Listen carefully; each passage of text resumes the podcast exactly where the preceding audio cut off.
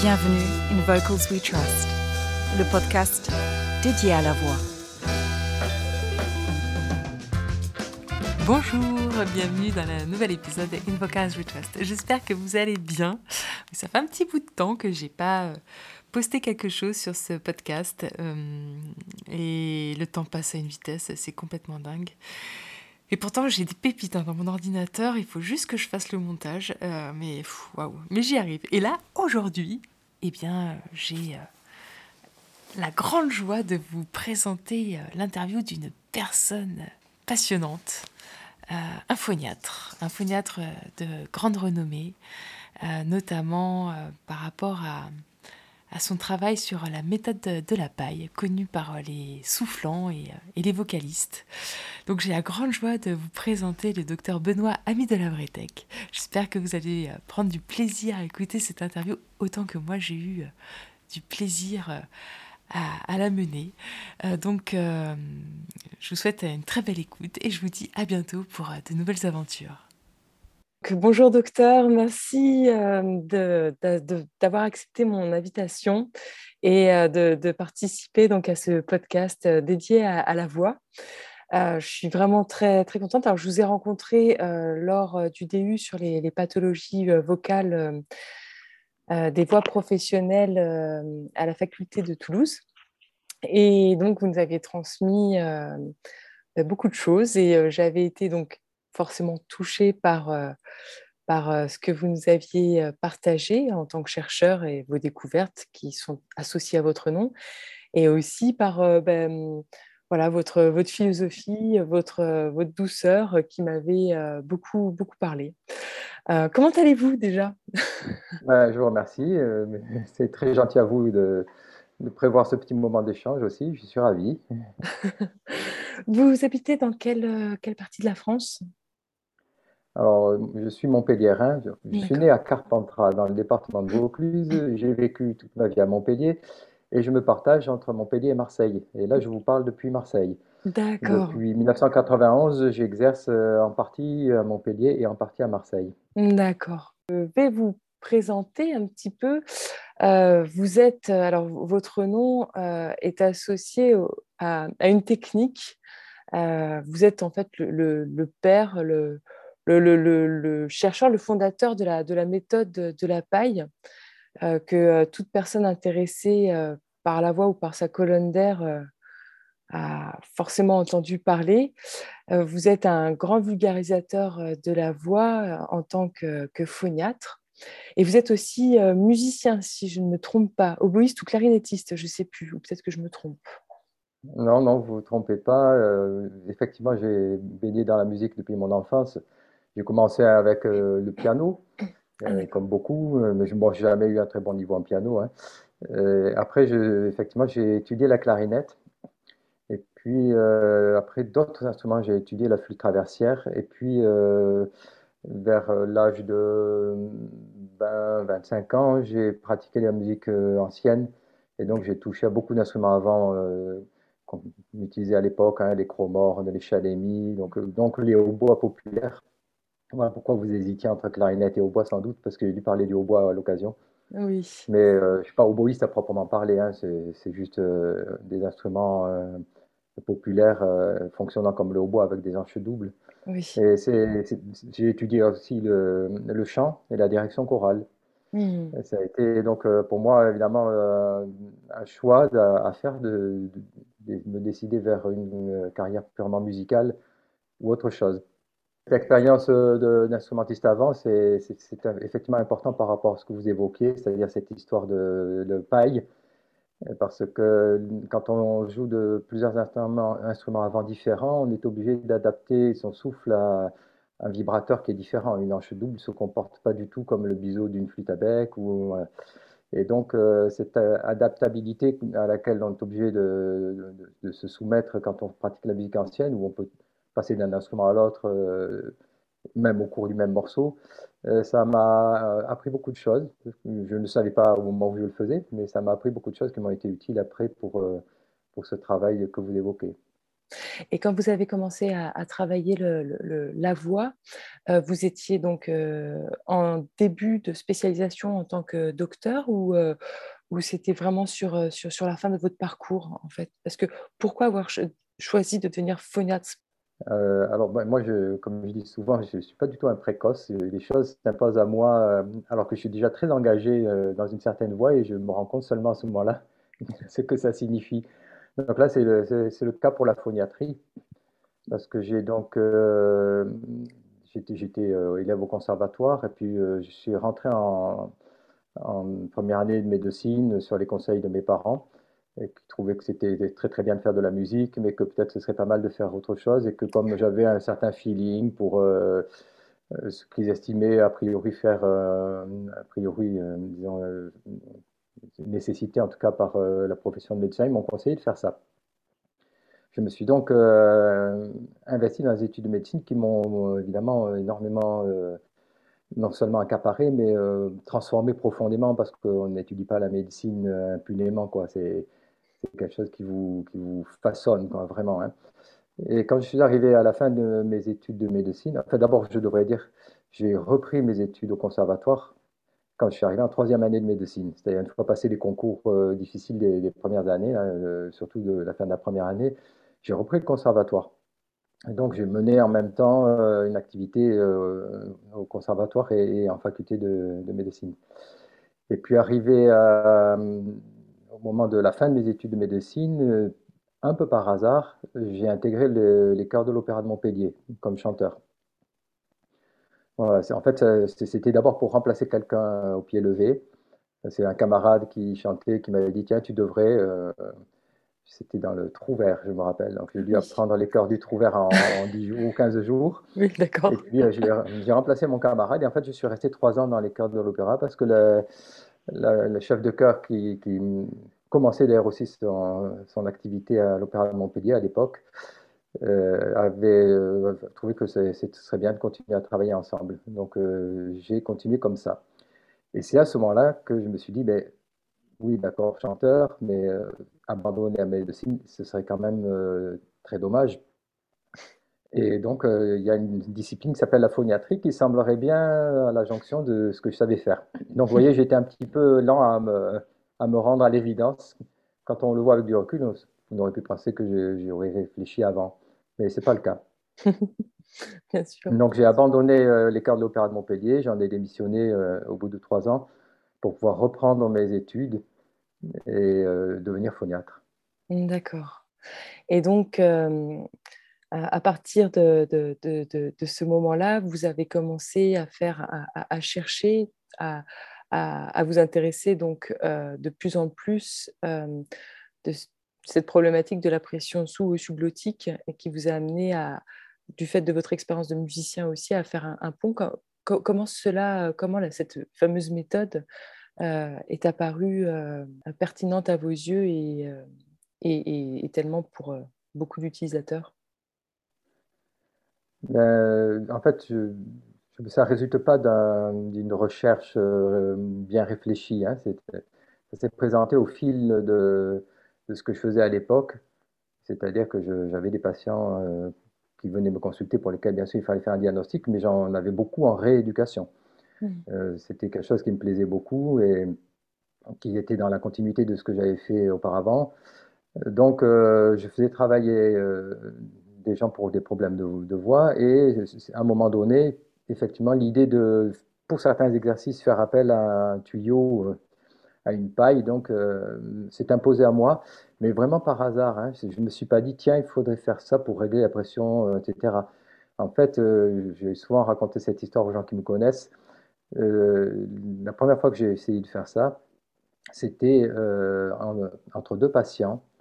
J'avais un, premier patient pour lequel j'avais fait faire un travail de souffle et euh, notamment, j'avais besoin cette personne ayant une paralysie d'une corde vocale, j'avais besoin de lui faire fermer le larynx.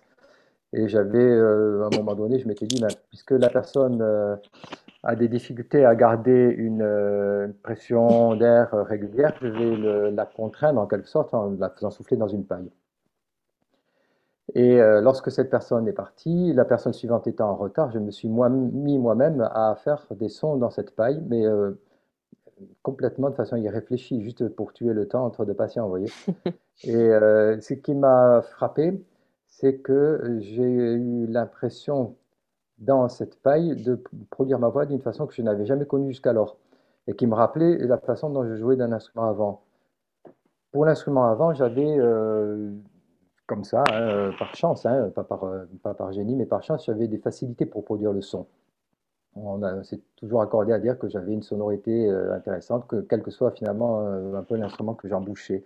Mais à la voix, c'était pas pareil. À la voix, j'avais plus de mal. Bon, à force de travail, j'étais arrivé à faire des choses peut-être pas trop vilaines, quoi, mais c'était pas, ça n'avait pas ce caractère d'évidence. Et là, en faisant mon petit exercice dans une paille, j'ai eu l'impression d'avoir à nouveau la même évidence que mes cordes vocales se mettaient à vibrer exactement comme il fallait qu'elles vibrent. Et ça m'a beaucoup interpellé. Et lorsque euh, mon, après-midi de travail s'est terminé, j'ai voulu en avoir le cœur net, c'est-à-dire savoir comment mes cordes vocales fonctionnaient quand je faisais ce son dans la paille. Et donc, je me suis auto-examiné euh, pour la première fois de ma carrière, après le départ de la dernière personne, euh, en nasofibroscopie.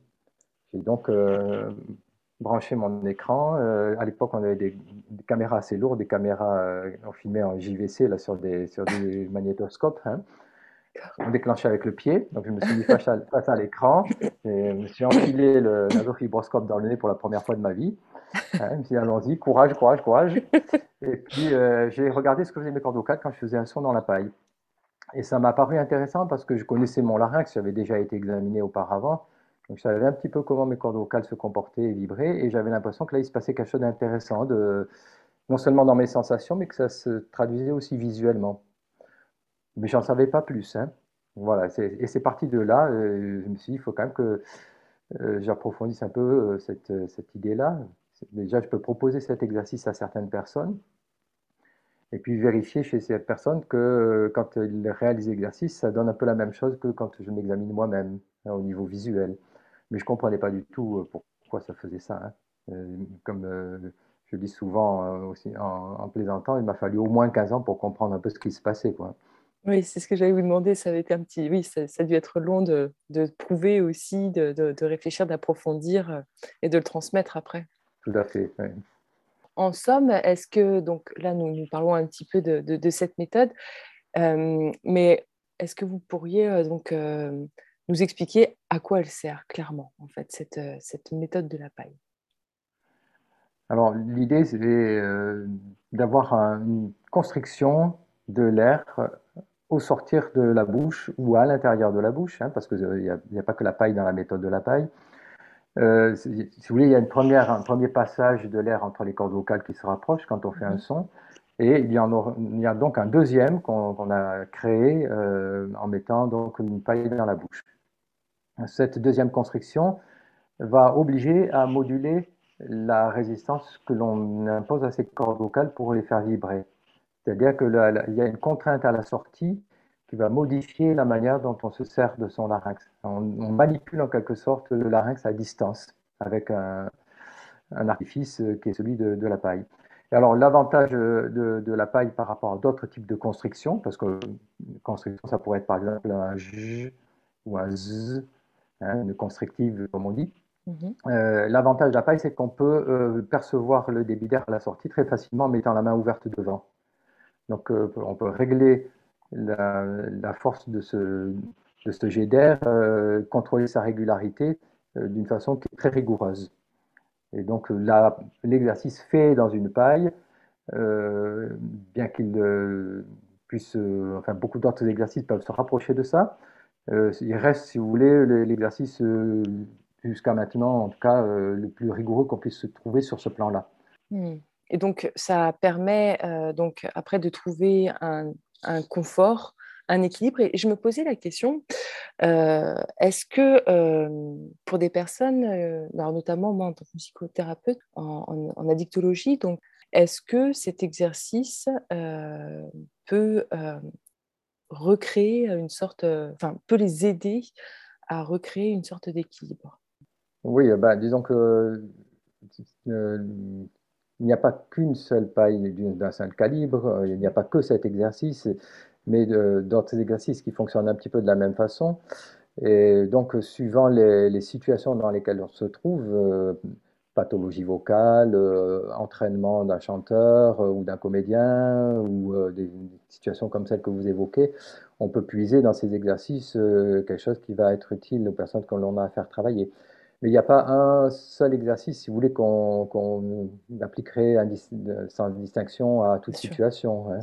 Euh, bon, ça serait pas, ça serait un acte qui pourrait être quand même soulageant et qui ne serait pas nul. Ça pourrait être quand même intéressant.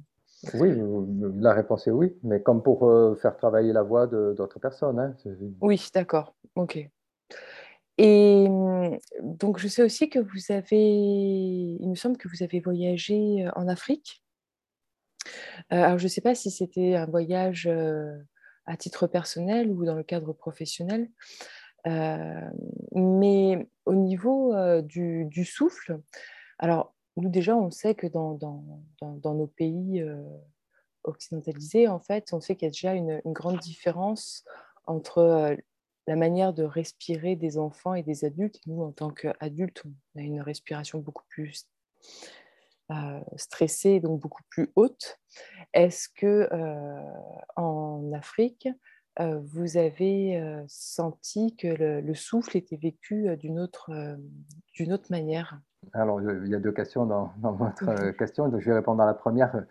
J'ai voyagé pour la première fois en Afrique, c'était au Mali, et c'était dans le cadre d'un échange patronné par le ministère des Affaires étrangères. Hein. Ce type d'échange n'existe plus depuis longtemps, mais ça a été mon, mon premier bain africain. Et puis j'en ai eu un deuxième qui s'est prolongé longtemps, qui est momentanément interrompu pour cause de Covid avec le Cameroun, puisque euh, j'ai épousé une Camerounaise et euh, j'ai adopté deux enfants camerounaises. Donc euh, le Cameroun est mon deuxième pays. Et à ce titre, bien sûr, j'ai des raisons familiales de m'y rendre, mais j'ai également, pendant dix ans, animé des campagnes de santé dans un village du sud du Cameroun, en, pleine forêt. Euh, qui est un petit peu mon, village camerounais, si vous voulez. C'est pas celui dont ma femme est originaire d'ailleurs, dans une, région un petit peu différente. Et donc, euh, oui, j'ai été euh, immergé comme ça par, période, hein, parce que c'est, sur des, périodes de, séjour relativement courtes, mais enfin quand même qui ont été répétées. J'ai été immergé dans, la culture de, de, des gens de cette région-là. Et donc, euh, je les ai euh, vus euh, et entendus beaucoup chanter et danser. Alors, pour répondre à votre deuxième question, je ne sais pas vraiment précisément, je n'ai pas fait d'études précisément sur les mouvements respiratoires pour pouvoir dire si on les vit différemment dans cette culture de la nôtre. Hein. Ce que je peux dire simplement, c'est que le rapport à, la voix et au chant est radicalement différent dans la mesure où dans cette partie-là d'Afrique, hein, je ne dis pas que c'est partout pareil en Afrique, parce qu'en Afrique c'est grand, il y a des tas de cultures différentes. Hein. Mais euh, en tout cas, dans la culture de, cette zone de l'Afrique, donc c'est donc l'Afrique centrale, hein, l'Afrique euh, de la forêt équatoriale, et la population est une population d'origine bantoue. Euh, le, chant est quelque chose qui se vit d'une façon très spontanée. On n'a pas dans cette culture-là les craintes qu'on a euh, ici en Occident qui font qu'on estime que chanter, c'est une affaire de professionnels, en gros. Quoi. quand je vois des, chanteurs me consulter euh, ici en France, euh, quand ils ne sont pas professionnels, ils s'en excusent. même si pour eux c'est un engagement très fort et que chanter quelque chose de, fondamental dans leur vie, si c'est pas leur métier, ils disent ah mais vous savez c'est pas professionnel, comme s'il fallait s'en excuser. Euh, on n'aura pas du tout ce genre de, discours et d'attitude euh, au Cameroun où les gens euh, chantent. alors, il y a des, très bons chanteurs qui font, qui métier de ça, hein, bien sûr. Hein. Et puis, il y a des tas de gens qui chantent, par exemple, dans les offices religieux, parce que les gens là-bas ont une pratique religieuse qui est, importante. Et ils chantent en chorale, il y a des solistes, et, et ils chantent, on le sent sans crainte, quoi. Ils sont pas là en train de se dire comment est-ce que les autres me perçoivent quand je chante? Ils chantent euh, ben, voilà, en se donnant dans le chant d'une façon qui est, totale. Hein. Et euh, ben, ça donne évidemment d'abord un rapport au chant qui est, je trouve, globalement plus heureux que ce qu'on a chez nous, hein, où tout est perverti par même, dans la musique actuelle avec les concours, les, coachs vocaux qui ne sont pas toujours d'une grande tendresse, etc. Là-bas, c'est quelque chose qui se vit de façon plus spontanée, je pense plus, heureuse au fond. Hein. Et puis, et puis, il y a de belles voix, quoi. Hein. Ils, chantent, vraiment bien, quoi. c'est clair. Puis, il y a aussi peut-être cette transmission qui se fait euh, de manière intergénérationnelle. Hein. Les petits observent les grands, euh, et ça s'apprend comme ça, en fait. Mmh. On est dans l'observation. Ça s'apprend comme ça, oui. Tous ensemble. Et il n'y a pas de, pas de, barrière si tu n'as pas la voix d'un tel ou d'un tel, tu n'as pas à chanter. Euh. Alors que qu'est-ce que ça provoque du bonheur? Qu'est-ce que ça provoque de l'apaisement? Et j'ai un ami qui, euh, qui s'appelle Rémi Leclerc, qui est un artiste euh, vraiment complet et qui vient de passer plusieurs mois avec Leila Martial, qui est aussi une, grande, enfin une, grande, je ne sais pas si elle est grande, une chanteuse de jazz euh, qui, qui, vient de la toute première génération euh, du collège de Marciac. Et ils sont partis euh, plusieurs mois rencontrer les pygmées. et donc, ils viennent de rentrer et il me tarde d'avoir son retour. J'ai déjà vu un petit peu, j'ai vu quelques images. lors de son premier voyage, il m'avait transmis son récit. ils ont fait des, petits, des petits enregistrements et le but, c'était voilà, de, d'enregistrer un petit peu cette, euh, technique, euh, créer une sorte un petit peu de, banque de, données, enfin pas, une banque de données, mais une connaissance parce que ce, peuple est en, train de reculer avec tout ce qui se passe à la déforestation et, euh, et puis la perversion de, de l'alcool aussi euh, dans, ce, dans, dans, cette, population. Dans cette mmh. population euh, ouais, partager des choses qui étaient quand même assez euh, touchantes. Et, mmh. ben je, je, je, vous remercie beaucoup pour, pour ce partage et pour le temps que vous, m'avez, enfin, que vous nous avez consacré. vous avez écrit différents différents ouvrages, lequel serait le plus accessible euh, pour euh, des personnes qui ne sont pas forcément euh, scientifiques pour comprendre la voix et le souffle Celui que vous nous conseillerez? Je n'ai pas écrit énormément de livres. Hein. Ce que j'ai écrit, j'ai essayé de l'écrire de telle façon que ça puisse être lu à différents niveaux. C'est-à-dire que quelqu'un qui n'a pas de connaissances scientifiques sur la voix puisse en tirer bénéfice mais aussi quelqu'un qui en a euh, puisse trouver des réponses euh, à des questions pratiques sur comment faire travailler la voix et puis aussi sur ce qui est mis en jeu, voilà, comme vous l'évoquiez tout à l'heure, euh, sur la, pression sous-glottique, la résistance laryngée, enfin voilà, toutes ces choses-là. il y en a un qui, étant épuisé, a été que j'ai mis à disposition de tout le monde sous forme PDF sur le site de la Société française de phoniatrie et de laryngologie. D'accord. Celui-ci s'appelle euh, L'équilibre et le rayonnement de la voix et il est accompagné d'une série d'exemples audio qui sont également téléchargeables gratuitement. C'est accessible à tout le monde. Euh, il suffit de demander euh, d'ouvrir un compte sur le site de la Société française de phoniatrie et de laryngologie, ce qui n'engage à rien. Hein, l'ouverture du compte, c'est simplement pour que, après, nous, Société française de phoniatrie et de laryngologie, nous puissions justifier d'une fréquentation importante qui nous permet après d'avoir des soutiens financiers, par exemple, si nous faisons un colloque ou un truc comme ça. Hein. Oui, je comprends. Mais donc, euh, les gens qui prendraient le, livre de cette façon-là nous rendent aussi indirectement un service euh, en, ouvrant un compte. Hein. Donc, on demande à ouvrir un compte. le webmaster ou la webmasterine, plutôt, que c'est une femme, répond quand elle a le temps, c'est-à-dire que ça peut prendre quand même quelques jours. Et, puis après, on peut télécharger gratuitement. Il faut taper simplement dans le moteur de recherche le titre du, livre pour pouvoir y accéder. donc, euh, l'équilibre et le rayonnement de la voix. D'accord. Donc là, on a euh, tous les exercices euh, vocaux. Donc, bien sûr, celui qui se fait dans une paille, mais également tout ce qui fonctionne un peu comme la paille, c'est-à-dire beaucoup de choses en fait. Hein. Il y en a un deuxième qui lui est toujours accessible en librairie, qui s'appelle À l'origine du son, le souffle. Mm. et qui euh, est écrit en particulier pour pouvoir euh, intéresser non seulement les chanteurs, mais aussi les instrumentistes avant. beaucoup d'instrumentistes avant le, lisent. Et, alors, il y a une partie pratique aussi, bien sûr, qu'il y a un, gros. On a essayé d'ailleurs dans le texte de mettre en, comment dire, à part toutes les explications vraiment purement scientifiques, physiologiques, et puis des exercices pratiques. Donc il y a vraiment une démarche pratique bien, bien détaillée et puis des explications euh, à un niveau que chacun pourra intégrer comme il le souhaite. Hein.